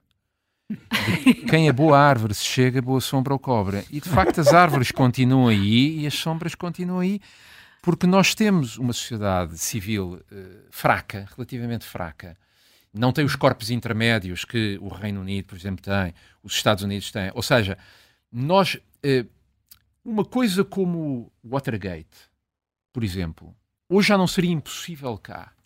Ah, eu tenho essa teoria há muitos anos. Eu acho que não é possível nenhum caso Watergate em Portugal. Até pelo Não achas ainda, Luís? Ainda não hoje achas talvez já fosse alguma coisa, porque hoje, apesar de tudo, já temos um jornalismo uh, independente. Eu estou sentado no estúdio de um órgão de jornalismo ao qual reconheço essa independência, essa iconoclastia. Mas o Watergate é muito produto de uma sociedade norte-americana habituada a questionar e a exigir aos seus representantes. E nós continuamos a ter uma atitude de que eles, porque têm poder, temos que respeitar, não podemos escrever, há qualquer coisa que não se pode, porque também é um país muito curto, é um país Sim. onde toda a gente conhece toda a gente e, portanto, o medo de represálias, o medo de. É como Pacheco Pereira disse, diz, ou quer dizer, escrutinar é sediar, é um bocado essa a ideia. Quando escrutinado devia ser construir, ser construtivo, é, ser, mas é mal, mas é mal visto. Mas é mal visto, é mal visto porque desde o século XIX, passando pela República e sobretudo quando chegamos aos anos 1926 a 74, em que há censura, em que não há um jornalismo livre, criou-se uma espécie de cultura cívica em que eles governam e o bom povo, claro. republicanamente falando, por, está ao largo. De, é, é, o, é, o, país do respeitinho. É o é? país do respeitinho. É também outra ideia que, por exemplo, que as nossas elites não valorizam. Eu ainda recentemente tive aqui um, um debate com, com um representante do PSD e outro do PS e fiz essa pergunta. Um debate que vai agora para o ar no dia 1 de janeiro. Que é o... Há aqui uma disparidade estatística verdadeiramente clara, à, qual as nossas elites, por exemplo, os comentadores, uh, como Pacheco Pereira e outros, Miguel Sousa Tavares, etc., são completamente insensíveis. Que é isso mais uma vez tem a ver com a desigualdade na justiça. A criminalidade comum tem, ou seja, toda a criminalidade penal em Portugal tem um tempo médio de resolução que é bastante aceitável em termos europeus. É um ano. Ou seja, todos os processos penais comuns que têm a ver, vou trazer aqui um termo de, de, também do século XIX, tem a ver com a raia miúda, Sim. são resolvidos rapidamente mas muito rapidamente são investigados, são, uh, são investigados, acusados, pronunciados ou não, muitas vezes não pedem sequer, não contestam a acusação e nem sequer pedem a abertura de instrução criminal, mas vamos supor que pedem, são pronunciados, são julgados, são condenados e depois muitas vezes não têm sequer dinheiro para recursos, pelo menos para percorrer toda a escadinha de recursos até o Tribunal Constitucional, porque o recurso para o Tribunal Constitucional é muito caro, logo por aí, vamos começar logo por aí, mas é um ano, um ano. Ora, o tempo hum. médio de resolução destes processos de criminalidade económica ou financeira e eu conheço-os todos, são mais de 10 anos. Mais de 10 anos. E porquê? Porque Tirando aqueles demora obviamente que se demora algum tempo a investigar, também há alguns casos que têm a ver com esse problema, mas contesta-se sempre a actuação, vai-se para a abertura de instrução. Só a abertura de instrução e a instrução criminal do, da Operação Marquês demorou mais de dois anos. Muito mais tempo do que um, qualquer um inquérito uh, da criminalidade comum. Depois há o julgamento em que são apresentadas 200, 300, 400, 150 testemunhas. Agora, no caso do Manel Pinho, estão em 77 testemunhas. 77 é? testemunhas é um caso simples. É, é um, caso, simples. caso de 77 testemunhas, três ex-primeiros ministros. Exatamente. Pronto. E uh, depois temos os, os, famosos recursos. E que, na maior parte dos casos, eu aqui estou a falar com propriedade porque conheço o que estou, o que estou a dizer, na maior parte dos casos, são os recursos que fazem com que o tempo médio de resolução vá até supera os 10 anos, porque geralmente é a fase que até demora mais tempo a resolver. É a fase que demora mais tempo a resolver, porque entre recursos, aclarações, a pedidos de nulidade, o pedido o afastamento do juiz, etc, etc, etc, etc, demoramos muito mais tempo a decidir os recursos que nas outras fases. portanto, essa disparidade, esse acesso, essa administração desigual da justiça, profundamente desigual, o poder político e as nossas elites são profundamente insensíveis. Eu perguntava ao representante do PS e do PST o Paulo Rangel e a Alexandre Leitão tinham medidas para essa matéria. Vão ouvir a resposta no dia 1 de janeiro, mas grosso modo não apresentaram grandes medidas, porque, bem, temos que ver a questão, obviamente que as liberdades e garantias têm que valer, com certeza que têm que valer, mas não é isso que está em causa. Até as liberdades e as garantias do cidadão comum. Estamos, outra, estamos outra vez numa fase onde só se fala de liberdades e garantias por causa do que, do que se está a passar, não é? Exato, mas a justiça também tem que ser administrada e não é isso que põe em causa. Há países europeus, enfatizo novamente, em que as uhum. liberdades e garantias não são tão uh, agudas, ou os direitos e liberdades e garantias não são tão agudos, processualmente falando. Mas são mais, acaba por ser mais justo. Exato, é mais ah, justo. E se calhar os cidadãos, se calhar até, os cidadãos comuns até têm mais direitos nos países do que no nosso, eventualmente, porque se calhar têm mais acesso à informação, têm mais educação, e sabem exercer os seus direitos. E, portanto, é uma falácia essa ideia de que não se pode ter uma justiça mais eficiente porque se põe em causa a liberdade e garantia dos cidadãos. É uma grande falácia, porque a maior parte dos cidadãos não tem acesso a essa justiça tão uh, garantística como as pessoas com mais rendimentos e com um perfil socioeconómico mais elevado têm, que é a maior parte desses arguidos da criminalidade, da criminalidade económica ou financeira. E, e porquê que fica uh, tão difícil uh, falarmos de uma sociedade do mérito tirando aqueles Olha, chavões que ficam agora, sempre bem. Já agora só um pormenor humorístico, eu costumo ser apelidado de marxista por alguns advogados por defender este princípio de igualdade. Logo eu, fico imagina tu, marxista. registado. Mas é assim, é, é, ficamos sempre com esta, esta miragem do, da, da sociedade do mérito. Chegaremos lá algum dia, José Miguel Sardica?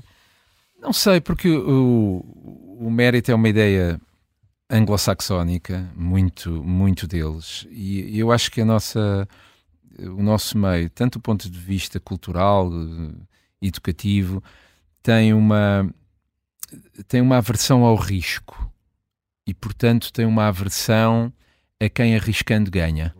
E há um bocadinho a percepção, e eu acho que ela se tem vindo a reforçar nos últimos anos por causa destes casos todos, um bocadinho aquela ideia de que quem chega longe alguma coisa fez. Ou seja, uh, em França, em 1792, quando os jacobinos guilhotinaram o rei e, e vários nobres, costumava dizer-se eh, ninguém pode ser rei impunemente. Ou seja, o, a, a, simples noção de um rei, portanto, alguém que estava acima dos outros, ele não reinaria impunemente. Alguma coisa ele tinha feito. Portanto, a família real tinha as mãos sujas ou de dinheiro, ou de repressão uhum. política, ou de sangue. Bem, sei que isto é um caso limite, não é? Porque aí a, a ideia era mesmo assassinar o rei, portanto, criar ali uma, uma legitimidade revolucionária mas a noção de que não, não se pode ser rico sem que a corrupção tenha tido alguma. E isso também, repara, vem. E a nossa herança ainda vem daí. Vem da nossa estrutura económica. Nós temos que é provérbios é? que dizem isso. Temos Exatamente. provérbios que dizem isso. A Emina Mónica recordou alguns neste livro, precisamente. Exatamente. Um, do, um deles um até já um foi aqui, aqui muito bem citado por Samuel Muito bem citado. e é de facto isso. Uh, mas há aqui uma outra questão que eu acho que nos devia também fazer pensar do ponto de vista económico: é como é que uma pessoa pode ascender socialmente com o seu emprego só. Ou seja o salário médio em Portugal não permite a ninguém realizar o seu mérito. E, portanto, ou já se é rico e se potencia isso, ou então têm que ser casos ou pelo futebol ou pelo Star System, porque nas existências, eu diria, vá lá, cinzentas que a esmagadora maioria de nós leva, no seu emprego, no seu... Eh, comportando-se honestamente, e note, eu não estou a advogar que não, que, que, não se deva fazer isto e se deve entrar em esquemas ou não. Eh, a nossa estrutura económica, o nosso nível económico é tal que muitas vezes há um espartilho em relação ao mérito. É difícil, os casos de ascensão eh, social são raros. E nós continuamos a ter uma imobilidade social muito grande. Isto era assim no século XIX. Há dinastias inteiras de pai, filho, de sobrinho, de neto que a política do século XIX tinha. E era uma sociedade, teoricamente, aberta ao mérito. A República é uma elite completamente fechada. João Chagas é muito claro em 1910 quando diz o Estado é uh, o país é para todos, mas o Estado é para os republicanos. E enquanto assim não for, não haverá a República. Estou a citar as cartas políticas dele. E com o Estado Novo, aliás, há um livro muito interessante de um, de um jornalista, creio que Marco Alves, que estudou todas as cartas de cunhas e de empenhos. Uhum. A elite salazarista é uma elite muito fechada e muito fechada ao mérito. É uma elite de nomes, de famílias, mas nunca houve uma abertura a que gente vinda de baixo, que mostrou o seu valor nas mais diversas áreas, pudesse ascender. E nós estamos a criar uma sociedade teoricamente democrática, meritocrática, mas que em Portugal olhemos para os nossos jovens. Quer dizer, se eu falar com os meus alunos, poucos deles têm, têm a, a, real perspectiva ou esperança de um dia virem a ser importantes, a não ser se forem influencers, se forem qualquer coisa assim, que é uma espécie de via verde para algum êxito. E, não, digo e algum, se inscreverem num partido? Uh, por acaso, eu devo, devo dizer-lhe que em, que em ciência política uh, nós temos, nos últimos anos, nos últimos talvez quatro anos, temos tido mais alunos, ano a ano, e quando falamos com eles, eles querem ir para a política, mas não têm uma noção muito clara. Ou seja, percebem que as coisas estão a mexer, estão a mudar, mas não sei se se olham para a política como uma oportunidade. Ou seja, podemos. As coisas vão mudar, os nomes políticos, e portanto pode ser a nossa hipótese. Ou para se... mudar o mundo ou para ascender socialmente? Para ascender socialmente, para mudar o mundo, dois ou três ingênuos. Mas eu não eh, eu não pergunto muito isso porque também já tive algumas respostas uh, surpreendentes desde eu quero ir para a política porque estou a citar um aluno aqui há dois anos atrás porque os meus pais têm nisso gosto. E eu depois vim a descobrir quem era o pai, que não citarei aqui. E, portanto, Mas os havia, contam. havia já aqui alguma inclinação endogâmica, digamos assim. e outros, outros sim, outros querem ir para a política porque lá está, podem não o confessar, mas pensam que dois, três, quatro anos numa Jota ou numa política pode ser o passo para um emprego público, para e nós de, de facto temos endogamia e temos circularidade. Temos a tal questão de, de portas giratórias entre a política, entre as empresas, entre o mundo das empresas públicas. E, e aqui vamos dar ao ponto que eu tinha mencionado há pouco: é que se existisse uma sociedade civil dinâmica uh, empresarialmente independente, com poderes fácticos, com talvez uh, o, o, canal único de um Estado empregador, porque o Estado no século XIX era empregador-mora. Há um, um jurisconsulto também desta época, de seu nome, Duarte Gustavo Nogueira Soares, que escreve que a empregomania é a doença meridional. Ou seja, em Portugal, em Espanha, em Itália, aquela frente latina que dependia do emprego. E, quer dizer, e nós podíamos fazer uma história socioeconómica do século XIX e XX só em torno de quem é que tinha empregos, de como é que se conquistavam empregos, de como é que os... É quase como a Cunha seja um exclusivo do sul da Europa. Era, exatamente, era, era uma espécie de instituição, uh, alguns em 1842, salvo erro, um radical exaltado diz, diz, porque a política de empregos em Portugal é deve, a, deve deve haver e venha a nós. Em São Bento, ou seja, um discurso em São Bento em que ele diz: sim, senhora, os empregos são para nós. Ou seja, os empregos eram uma arma e essa arma fecha-se ao mérito. porque o mérito é um canal de recrutamento que escapa a isto. Se o empregador quiser ser completamente honesto, numa entrevista ele tem à sua frente 10 pessoas. Eu não sei se ele escolhe efetivamente pelo mérito, se ele olha para os CVs, se ele entrevista com a perspectiva do mérito, ou se ele olha para a entrevista e para o CV dizendo de onde é que ele vem, para onde é que ele pode ir, quem é que ele conhece, quem é que Portanto, há aqui uma espécie de zona cinzenta, uma Sim. enorme zona cinzenta, onde a empregomania e a meritocracia colidem uma hum. com a hum. outra. Com a ideia, Luís, eh, Luís Rosa, do, dos pequenos poderes, não é? Porque depois também está aqui muito, muito isso presente. Sim. Um, eu não tenho a questão, por exemplo, do, destes processos. Acho que estes dois processos que, que têm marcado a atualidade política nos obrigam a confrontar, a confrontar-nos com, uh, com, com a questão da cunha, com a questão do compadrio, com essa circularidade, com a questão dos facilitadores, com a ideia de que. com a informalidade. Eh, eu confesso hum. que. Vamos esquecer aqui questões criminais, não é isso que está aqui em causa, isso compete à justiça eh, concluir se há crime ou não há crime, não compete a não estar aqui a, a fazer juízes de valor sobre isso, eu nunca faço. Mas na questão, por exemplo, do influencer, há uma coisa que me, que me impressionou bastante. No, no, processo influencer? No processo influencer, que é a questão do, do Diogo Lacerda Machado, que é a contratação do Diogo Lacerda Machado, acho que o Zé Manuel Fernandes foi provavelmente das poucas pessoas que, na altura, em 2016, viram que aquilo não fazia sentido nenhum. Quer dizer, um primeiro-ministro que vai dar uma entrevista ao Diário Notícias, por exemplo, em, e o vídeo está, está nas redes sociais, pode ser visto, basta ir ao Google e pesquisar, e diz que o maior, de, com o maior de, de, do, do desplante e, de, e da arrogância mesmo, uh, não, eu estou a contratar o meu melhor amigo é o meu melhor amigo. Uh, mas para que fazer um contrato? Mas porquê? Até o dinheiro, até o Estado até pode poupar dinheiro. Bem, o grau de informalidade é, é, é, é dito em, em, direto, ao vivo, a cores, em alta definição. E todos nós praticamente ficamos calados, achamos isso normal. Porquê? Porque há aquela ideia da confiança política. Bem, nomeadamente nós jornalistas, que é uma ideia vendida pelo poder político, e nós jornalistas engolimos os cargos de confiança política. Que é, bem, é um cargo de confiança política, é mesmo de gabinete, tem que haver uma confiança. E a confiança política é, é quase ilimitada, como, quase como se pudesse contratar o pai, a mãe, o irmão, o primo, o melhor amigo, o periquito. Bem, portanto, isso impressionou-me bastante, porque antes de falarmos de corrupção, antes de falarmos do que é crime, que isso compete à justiça a apurar, volto a enfatizar, há muitos outros passos que têm que ser dados. E se houver prevenção. É o contexto que leva a isso? É o contexto que leva a isso. Houver, é, é, é, um pouco óbvio dizer o que eu vou dizer agora, que é.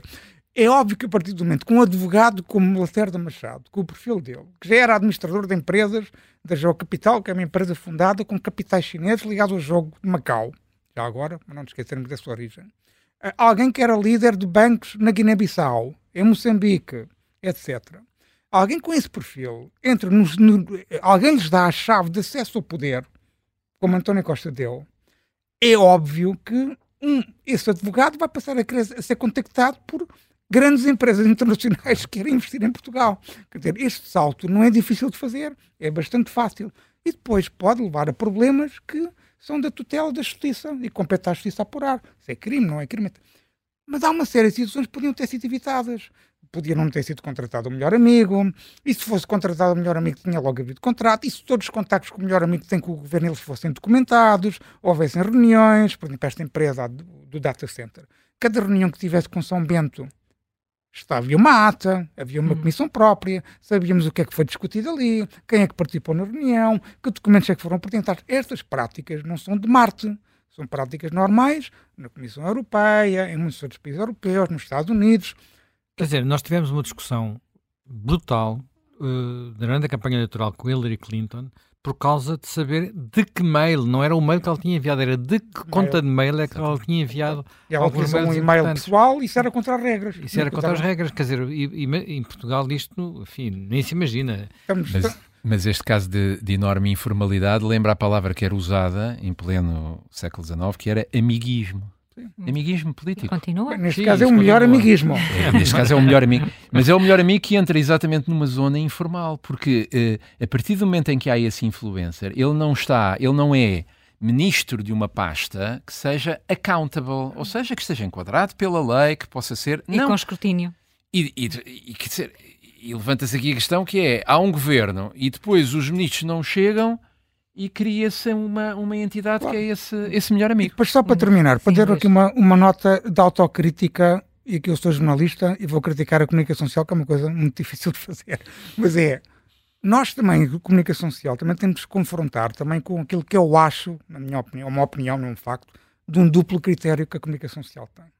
Porque António Costa é uma personagem que tem, anda há muitos anos na política, tem excelentes relações com a comunicação social, sempre teve, genericamente falando, boa imprensa, sempre teve uma, uma relação de proximidade com muitos jornalistas. E há uma percepção na comunicação social, isto é uma percepção, vale o que vale. Eu também tenho essa percepção, diga-se de passagem. António Costa é um homem muito sério, não se mete em confusões. Há essa percepção. E, portanto, se calhar essa percepção também ajuda a explicar porque é que nós, se calhar, enquanto, enquanto comunicação social, não escrutinamos, se calhar, tanto como devíamos ser escrutinado a questão do melhor amigo. Mas também faz com que, hoje em dia, depois de descobrir uma coisa, algo que é extraordinária, extraordinária do ponto de vista de ser completamente anormal, 75 mil euros em São Bento, na hum. residência oficial do Primeiro-Ministro. Isto é algo que mancha, mancha o Poder Executivo, mancha a República mas mancha como uma daquelas notas de Alcatrão. Não, e, e, o recurso de hoje é absolutamente extraordinário. É. Espero que hum. já. É, deixa-me, deixa deixa deixa é, muito, é muito rápido. E a comunicação social dá ênfase aos olhos mareados de António Costa. O facto de a mulher estar sentada no chão e saiu de mão dada com ele rumo ao sol oposto. Uh, e a minha pergunta é: e se fosse o primeiro-ministro fosse Pedro Santana Lopes? E se fosse Durão Barroso? Eu acho que a comunicação social, os meus camaradas de profissão, não seriam tão complacentes. Hum. Não seriam. José Manuel, temos dois minutos. Dois minutos. Muito rapidamente, eu acho que há aqui um ponto que também é, é, relevante e que tem a ver com esta cultura de amiguismo e de país pequeno. Eu vou contar só uma história muito rápida, novamente, tem a ver com a comunicação social e com o meu mundo, portanto, que é este mundo, que há uns anos havia um jornalista que fazia crítica literária. Já morreu e, portanto, estou a falar de pessoas que já morreram fazia crítica literária e por causa disso não vou citar o nome.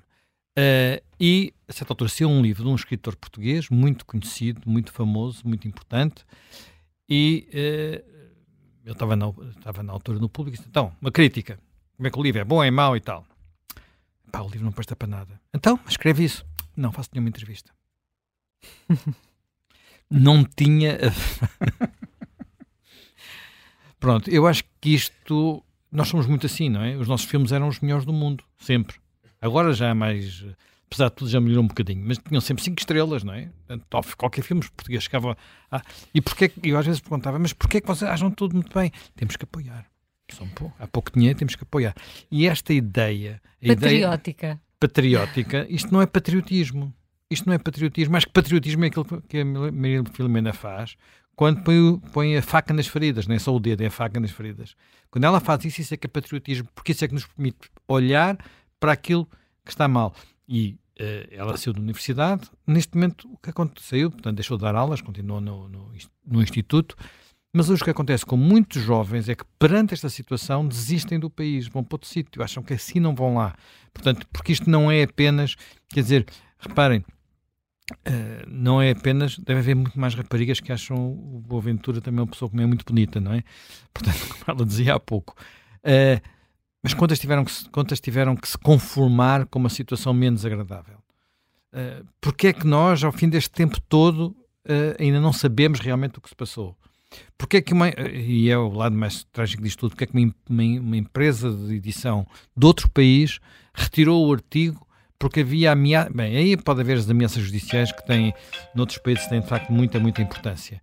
Uh, tudo isto é hum. muito, demasiado normal. É muito, é normal e, como vimos, anda tudo muito ligado. José Miguel Sardica, muito obrigada por ter vindo connosco. Luís Rosa, até outra oportunidade em que falarás de justiça. Amanhã voltamos com a Contracorrente. Até amanhã.